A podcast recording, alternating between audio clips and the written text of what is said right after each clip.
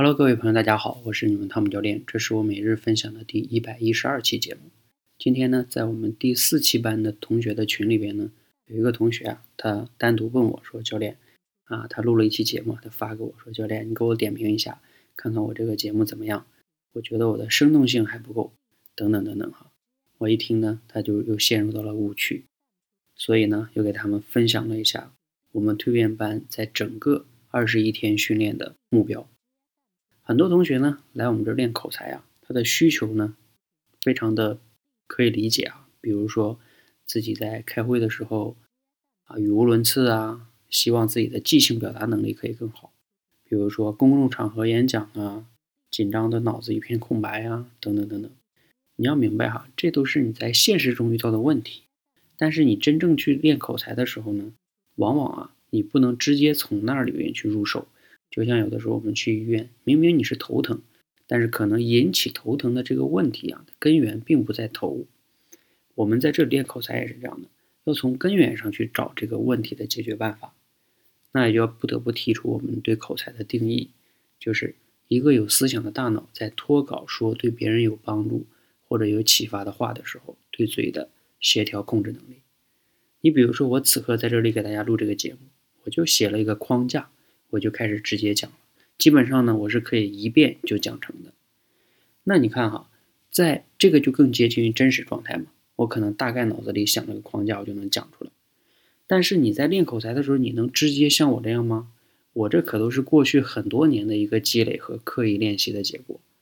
那你们刚开始练手的时候是不可能达到这样的。我们要分三周，每一周的是一个小目标。比如说第一周呢。就让大家脱稿的把小故事能讲出来就可以了。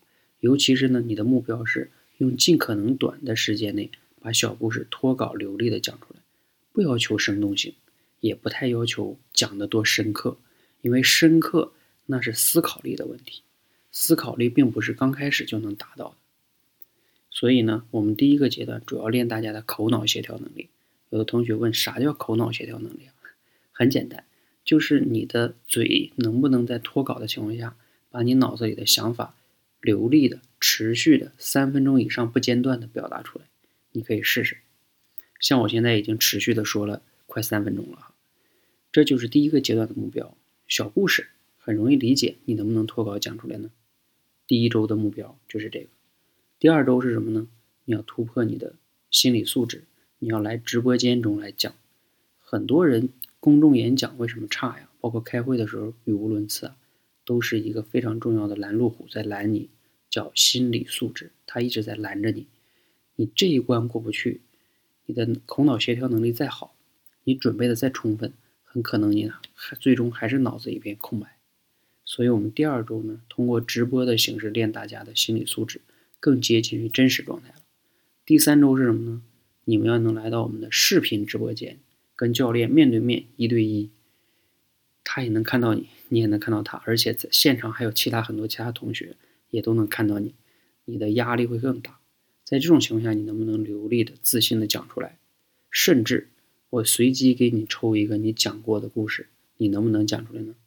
因为越往后越接近于真实的状态，我们是逐渐的增加这个难度，让你们逐渐的进步，增加这个挑战，让你们接近于。真实的状态，最终在我们未来也会在锻炼大家的即兴表达能力的，但是那是在你们基础打好了之后，所以啊，希望大家明确我们的蜕变班的三周的目标。只有你的方向和目标明确了，你的行动呢才会有力，才会有更好的进步。好，希望呢对大家有帮助哈，谢谢大家，谢谢。